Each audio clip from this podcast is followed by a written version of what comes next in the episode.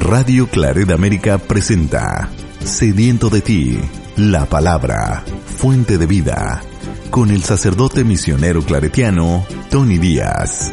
Reflexiones diarias del Evangelio. Aquí iniciamos. Bienvenidos hermanos a nuestras reflexiones bíblicas de las lecturas del día. Hoy es jueves de la décima tercera semana del tiempo ordinario. Jueves de la décima tercera semana del tiempo ordinario. La primera lectura de hoy viene del libro de Génesis capítulo 22 versículos 1 al 19. En aquel tiempo Dios le puso una prueba a Abraham y le dijo, Abraham, Abraham, él respondió, Aquí estoy. Y Dios le dijo, Toma a tu hijo único, Isaac, a quien tanto amas, vete a la región de Moría y ofrécemelo en sacrificio en el monte que yo te indicaré. Abraham madrugó, aparejó su burro, tomó consigo a dos de sus criados y a su hijo Isaac cortó leña para el sacrificio y se encaminó al lugar que Dios le había indicado. Al tercer día divisó a lo lejos el lugar. Les dijo entonces a sus criados, Quédense aquí con el burro, yo iré con el muchacho hasta allá para adorar a Dios y después regresaremos. Abraham tomó la leña para el sacrificio, se la cargó a su hijo Isaac y tomó en su mano el fuego y el cuchillo. Los dos caminaban juntos. Isaac dijo a su padre Abraham, Padre. Él respondió, ¿Qué quieres, hijo? El muchacho contestó, Ya tenemos fuego y leña, pero ¿dónde está el cordero para el sacrificio? Abraham le contestó, Dios nos dará el cordero para el sacrificio, hijo mío y siguieron caminando juntos. Cuando llegaron al sitio que Dios le había señalado, Abraham levantó un altar y acomodó la leña. Luego ató a su hijo Isaac, lo puso sobre el altar, encima de la leña, y tomó el cuchillo para degollarlo. Pero el ángel del Señor lo llamó desde el cielo y le dijo, Abraham, Abraham. Él contestó, Aquí estoy. El ángel le dijo, No descargues la mano contra tu hijo, ni le hagas daño. Ya veo que temes a Dios porque no le has negado a tu hijo único. Abraham levantó los ojos y vio un carnero enredado por los cuernos en la maleza. Atrapó al carnero y lo ofreció en sacrificio en lugar de su hijo. Abraham puso por nombre a aquel sitio el Señor provee. Por lo que aún el día de hoy se dice el monte donde el Señor provee. El ángel del Señor volvió a llamar a Abraham desde el cielo y le dijo, Juro por mí mismo, dice el Señor, que por haber hecho esto y no haberme negado a tu Hijo único, yo te bendeciré y multiplicaré tu descendencia como las estrellas del cielo y las arenas del mar. Tus descendientes conquistarán las ciudades enemigas. En tu descendencia serán bendecidos todos los pueblos de la tierra, porque obedeciste a mis palabras. Abraham volvió a donde estaban sus criados y juntos se pusieron en camino hacia Berseba. Y Abraham se quedó a vivir ahí.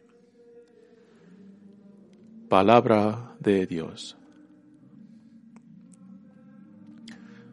El salmo responsorial es el salmo 114 y el responsorio es, Nuestro Dios es compasivo. Nuestro Dios es compasivo. Amo al Señor porque escucha el clamor de mi plegaria, porque me prestó atención cuando mi voz lo llamaba. Redes de angustia y de muerte me alcanzaron y me ahogaban.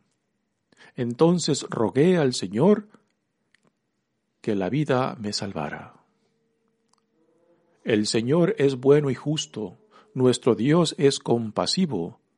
A mí, débil, me salvó y protege a los sencillos. Mi alma libró de la muerte, del llanto los ojos míos, y ha evitado que mis pies tropiecen por el camino. Caminaré ante el Señor por la tierra de los vivos. Nuestro Dios es compasivo. El Evangelio de hoy viene de Mateos capítulo 9, versículos 1 al 8. En aquel tiempo Jesús subió de nuevo a la barca, pasó a la otra orilla del lago y llegó a Cafarnaum, su ciudad. En esto trajeron a donde él estaba a un paralítico postrado en una camilla.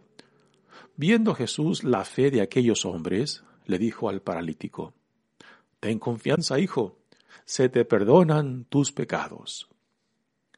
Al oír esto, algunos escribas pensaron, este hombre está blasfemando. Pero Jesús, conociendo sus pensamientos, les dijo, ¿por qué piensan mal en sus corazones? ¿Qué es más fácil decir? ¿Se te perdonan tus pecados? o decir, levántate y anda?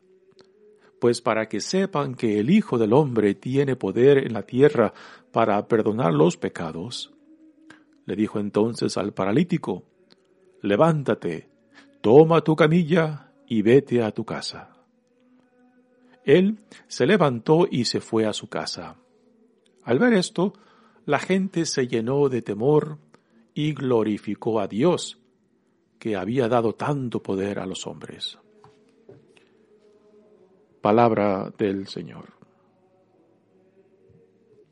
Muy bien, demos comienzo a nuestra reflexión de las lecturas de hoy. Continuamos leyendo el libro de Génesis y ahora llegamos a una escena eh, muy difícil y muy complicada porque Dios pone a prueba Abraham y le pide que le sacrifique a su único hijo Isaac, en quien está fundada la promesa que Dios le ha hecho de que hará de Abraham un gran pueblo y también será bendición para todos los pueblos del mundo. Y no cabe duda que para nuestro, nuestra sensibilidad, para nuestros, tiempos, esta escena es, es muy problemática, ¿no? ¿Qué, ¿Qué padre de familia, qué padre va a ofrecer a su hijo en sacrificio?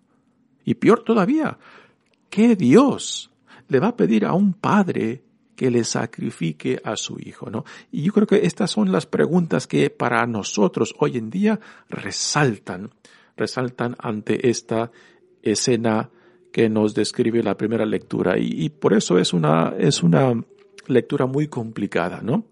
Pero hay que distinguir y hacer la pregunta clave de esta lectura. Porque el tema principal de esta lectura no es lo que Dios le ha pedido ni el hecho de que Abraham está llevando a cabo lo que Dios le pide. El tema principal de esta lectura es la fe de Abraham. La fe de Abraham. De que desde que Dios llamó a Abraham, Abraham se ha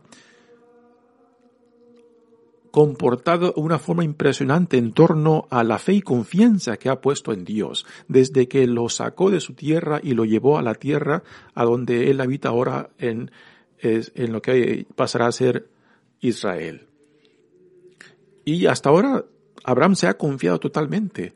Aun cuando Sara, pues quizás dudó y quiso presentar la solución del heredero para Abraham, dándole a su esclava Agar para que le diera un hijo, cuando Dios tenía otros planes, ¿no?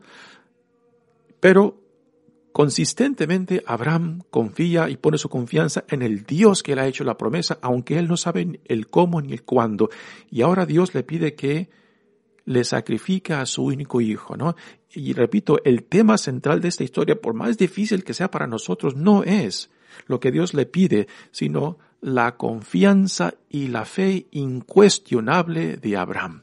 Y por eso Abraham es para nosotros, tanto para el pueblo judío, para el pueblo cristiano y también para el pueblo islámico, es nuestro padre en la fe porque es el modelo de fe perfecta que lo da todo, lo cuestiona todo. Abraham pone su fe en la promesa de Dios y no en el hijo que Dios le ha dado, ¿no? O sea, hay que entender el tema principal de la lectura.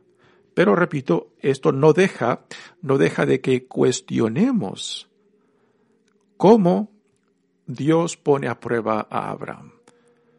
Y esto aún sigue siendo una pregunta que, que no tenemos respuestas, pero que sí nos crea una reacción fuerte de que como un padre va a atreverse a hacer esto y como un Dios le va a pedir o poner a prueba eh, para que el padre le sacrifique a su hijo, ¿no? pero repito, si ponemos en el centro el tema principal, pues estas otras cuestiones que nos causan una reacción fuerte, pues son muy secundarias, ¿no? Dice la lectura, en aquel tiempo Dios le puso una prueba a Abraham y le dijo, Abraham, Abraham. Él respondió, aquí estoy. Y Dios le dijo, toma a tu hijo único, Isaac, a quien tanto amas, vete a la región de Moría y ofrécemelo en sacrificio en el monte que yo te indicaré. Ahora, en, dentro de esta lectura no hay ninguna indicación de que Abraham pues resista o cuestione esto que Dios le pide, por más doloroso que sea para, para él. Recordemos cuando Sara le exige a Abraham que despida a Agar y a su, a su hijo Ismael, ¿no? Como eh, la lectura nos dice que Abraham responde con gran dolor, ¿no? Pues es, es hijo de él y Sara, pues ahora, para que ese primer hijo, Ismael, no tenga nada que ver con la herencia de su hijo Isaac, pues le exige que la despida junto con, con el hijo, ¿no? Y Abraham, pues le duele mucho. Pues ahora, aquí en este caso, eh, de, la lectura de hoy, podemos imaginar de que aunque la lectura no nos da ninguna indicación de cómo Abraham reacciona ante esta petición de Dios, el dolor, la angustia que Abraham sufrió. Pero por encima del dolor personal y de su angustia personal está la confianza. Y este es el tema principal, la confianza en Dios y la promesa que Dios le ha hecho, ¿no? O sea, si, si Abraham se hubiera confiado solamente en su hijo, a quien tanto ama, y no en el que le dio a su hijo, pues entonces Abraham hubiera puesto a su hijo por encima de Dios. Y lo que tenemos aquí es de que Abraham siempre, siempre pone a, Dios, aquel que le ha hecho la promesa, aquel que le ha dado a su hijo, aquel que hasta ahora le ha cumplido todas las promesas. Y este es el punto principal. Abraham madrugó, aparejó su burro, tomó consigo a dos de sus criados y a su hijo Isaac. Cortó leña para el sacrificio y se encaminó al lugar que Dios le había indicado. Al tercer día divisó a lo lejos el lugar. Eh, dice que caminaron por lo menos tres días antes de que Abraham viera a lo lejos el lugar que Dios le había indicado, ¿no? Uno puede imaginar tres días difíciles para Abraham caminando, ah, yendo en busca del lugar que Dios le había designado, ¿no? Y quizás Abraham, pues, ah, alargando, alargando cada vez más el llegar a tal lugar por el dolor de lo que Dios le pedía. Después dice, les dijo entonces a sus criados, quédense aquí con el burro, yo iré con el muchacho hasta allá para adorar a Dios y después regresarnos. Aquí esto, el por qué Abraham deja a sus siervos con el burro, por qué no permite que lo acompañen, quizás no quiere Abraham que vean su dolor, la angustia de lo que va, de lo que está por hacer con su hijo, ¿no? Quizás es, yo, me imagino, me imagino que esto es el por qué Abraham deja a sus siervos a un lado, porque no quiere que ellos vean lo que Abraham está por hacer en el sacrificio a su hijo. Que por más fe que tiene en Dios, pues no, deja, no va a dejar de, de, dolerle y la angustia que siente de tener que sacrificar a su hijo. Entonces Abraham y su hijo continúan hacia el lugar designado. Abraham tomó la leña para el sacrificio se la cargó a su hijo Isaac y tomó en su mano el fuego y el cuchillo. Los dos caminaban juntos. Isaac dijo a su padre, Abraham, Padre. Abraham respondió, ¿qué quieres, hijo? El muchacho contestó, ya tenemos fuego y leña, pero ¿dónde está el cordero para el sacrificio? Abraham le contestó, Dios nos dará el cordero para el sacrificio, hijo mío. Y siguieron caminando. Estas palabras de Abraham, en cierta manera, son proféticas en el sentido de que él simplemente confía en la promesa de Dios y pone toda su confianza de que aunque Dios le exija el, el mismo hijo que Dios le ha dado, pues aún no pierde la confianza y la fe que Dios proveerá.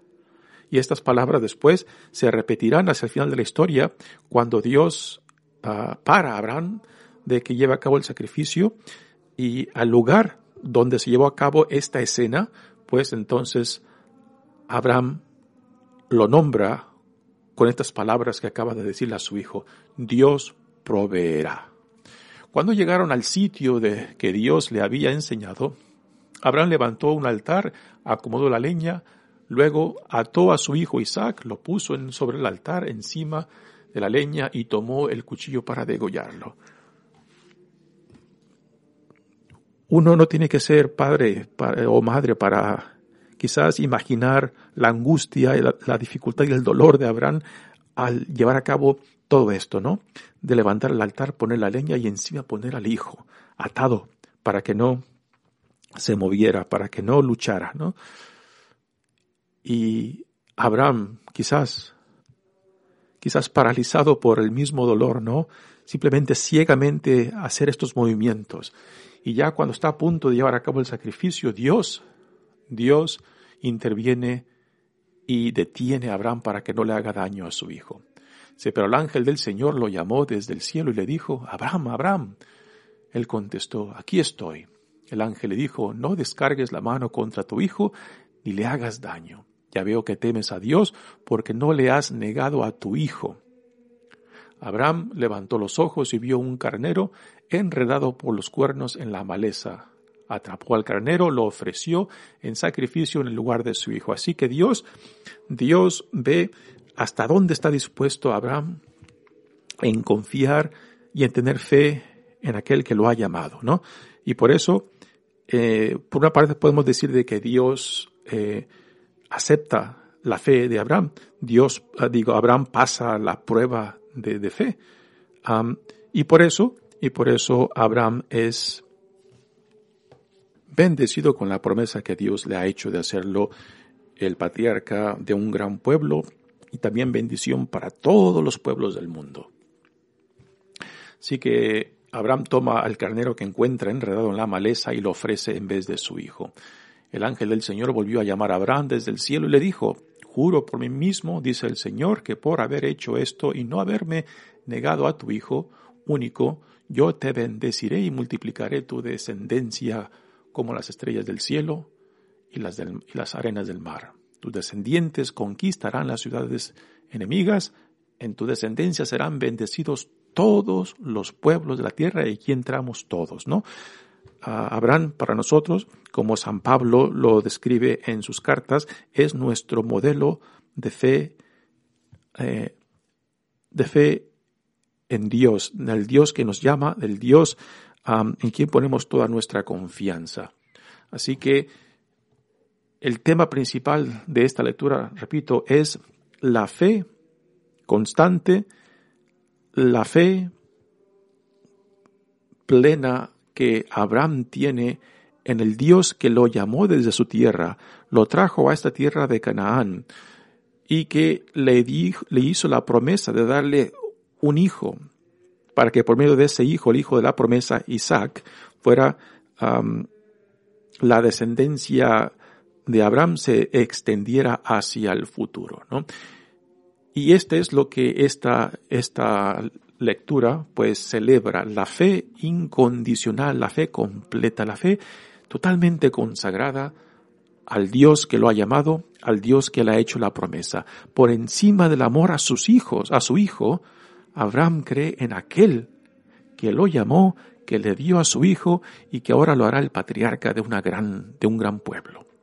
También otro, otro tema que comentaristas hacen acerca de esta lectura es de que en esta lectura de hoy, del sacrificio de Abraham de su hijo Isaac, eh, también es un rechazo del sacrificio humano que en las tribus vecinas donde se había instalado Abraham eran común y que también algunos otros dicen que quizás en el principio, en principio, en los principios de Israel, en los tiempos de los patriarcas, de que el sacrificio humano quizás era practicado, pero que esta historia de Abraham, que está dispuesto a sacrificar a su hijo y que Dios interviene, pues es un nuevo mensaje, una nueva enseñanza de Dios que, en el cual se rechaza al sacrificio humano, ¿no? Así que esta es otra posible ah, interpretación de esta historia difícil para nosotros hoy en día, ¿no? De que ah, Dios está rechazando la práctica de sacrificios humanos que eran comunes en las tribus vecinas de Abraham y que quizás también en los tiempos de Abraham se llevaban a cabo estos tipos de sacrificios y que con esta intervención de Dios en el sacrificio de, Isaac, pues Dios rechaza esa práctica.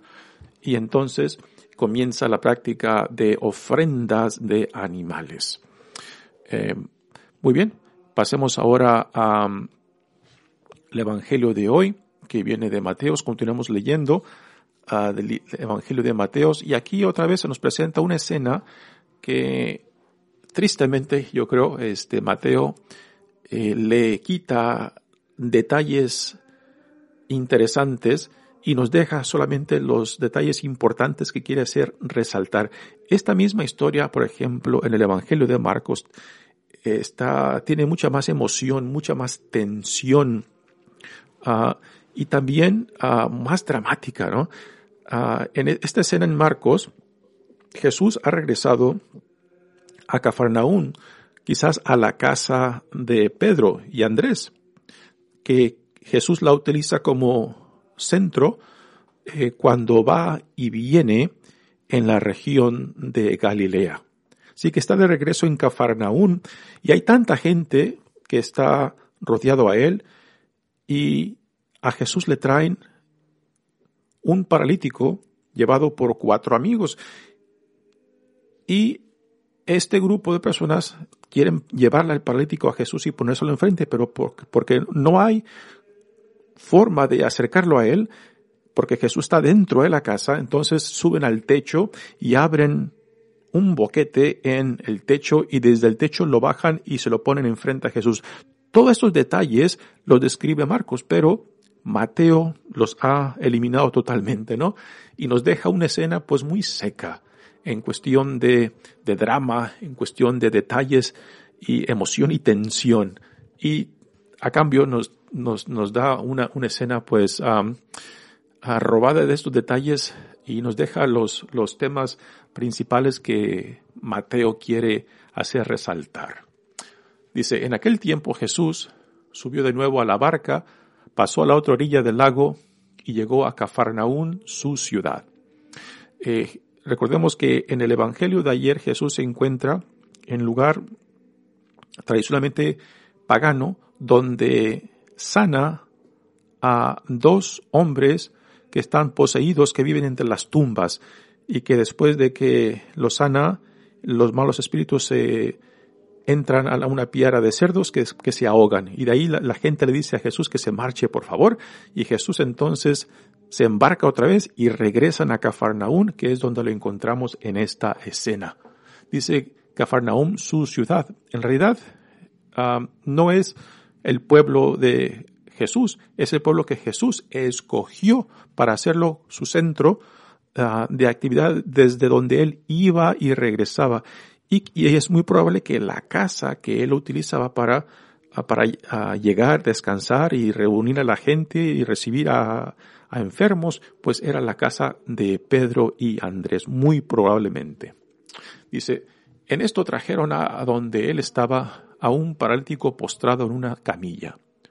Viendo Jesús la fe de aquellos hombres, le dijo al paralítico, Ten confianza, hijo, se te perdonan tus pecados.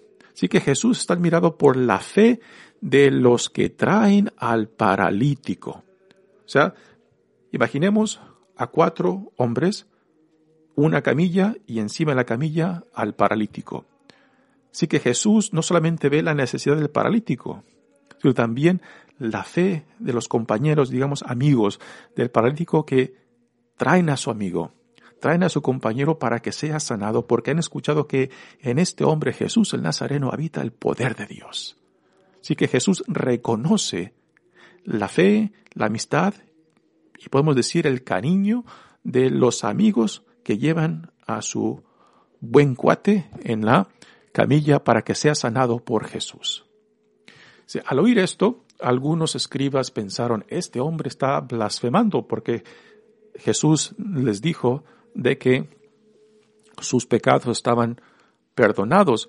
Era la noción común de aquellos tiempos, que hoy en día no es tan común para nosotros, pero en aquellos tiempos hacían la conexión de que una persona que sufría alguna enfermedad, particularmente a largo plazo, es porque era castigo de algún pecado que él o ella o su descendencia habían cometido y que esa enfermedad pues e-, era la consecuencia del pecado, ¿no? Así que el pecado y la enfermedad estaban conectados y por eso Jesús al perdonar los pecados, pues entonces la enfermedad también se elimina. Y esta es la conexión eh, que, que se hace en las palabras de Jesús cuando dice, ten confianza, hijo, se te perdonan tus pecados. Y ahora viene la reacción de los escribas. Solamente Dios puede perdonar, pero como los escribas y los otros líderes de la comunidad judía no reconocen quién es Jesús, cuál es su identidad, de dónde viene, de dónde viene su poder, entonces por eso lo acusan de blasfemia, de querer pretender que Él, él es Dios o de que Él está actuando en nombre de Dios. Pero repito, ellos no conocen la identidad o no aceptan la identidad de Jesús. Y por eso lo acusan de blasfemia. Pero Jesús, conociendo sus pensamientos, les dijo, ¿por qué piensan mal en sus corazones? ¿Qué es más fácil decir? ¿Se te perdonan tus pecados?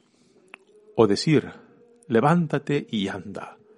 Pues para que sepan que el Hijo del Hombre tiene poder en la tierra para perdonar los pecados, le dijo entonces al paralítico, levántate, toma tu camilla y vete a tu casa.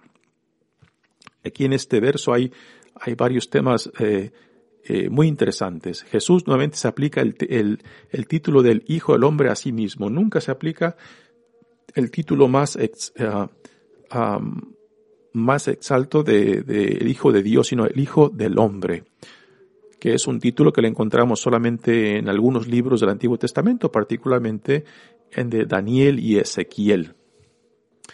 Y nos dice que el Hijo del, Hombre tiene poder para perdonar pecados. O sea, aquí Jesús sella su identidad de que Él, enviado por Dios, Él en relación íntima y confianza con Dios, es la manifestación de Dios mismo y, y que por tanto su palabra, su poder, que viene de Dios, tiene la capacidad de hacer lo que Dios mismo hace, perdonar pecados y al perdonar, pues se lleva a cabo la sanación, porque removiendo la fuente de la enfermedad, también remueves la enfermedad misma.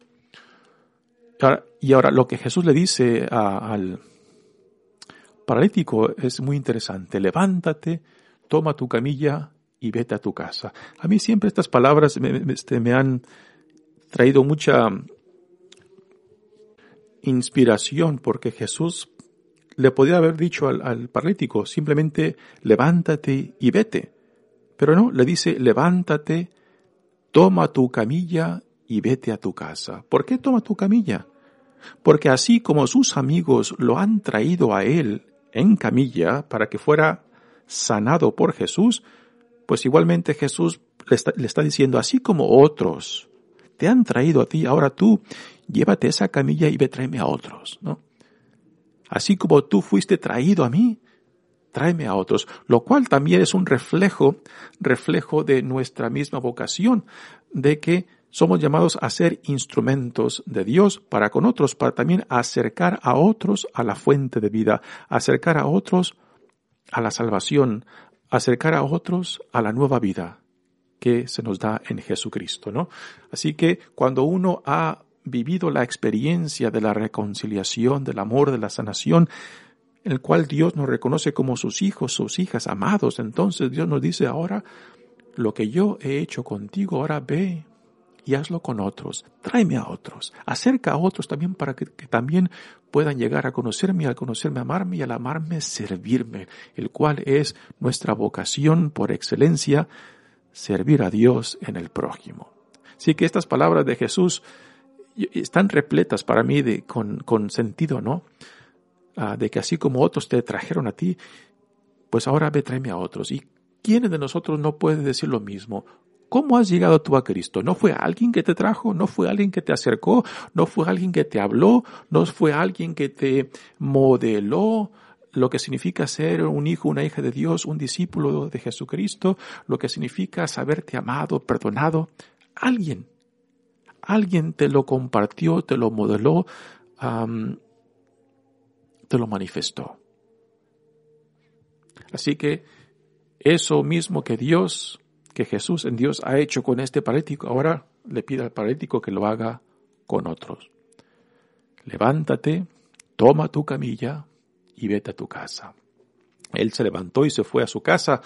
Al ver esto, la gente se llenó de temor y glorificó a Dios, que había dado tanto poder a los hombres. Es que la reacción de la gente es, es, se quedan anonadados por lo que están viendo, están escuchando del poder que habita, de Dios, del poder de Dios que habita en este hombre Jesús el Nazareno. Pues igualmente nosotros somos llamados ante todo a creer en aquel que Dios nos manda, a Jesús y a identificarnos plenamente con sus enseñanzas, hacerlas nuestras y después vivir desde esta experiencia de sabernos amados, de sabernos aceptados, de sabernos reconciliados por Dios en Jesucristo. Mi nombre es Padre Tony Díaz, misionero claretiano, que Dios los bendiga. Radio Claret América presentó Sediento de ti, la palabra fuente de vida. Sus comentarios son importantes. Contáctenos en radioclaredamerica.gmail.com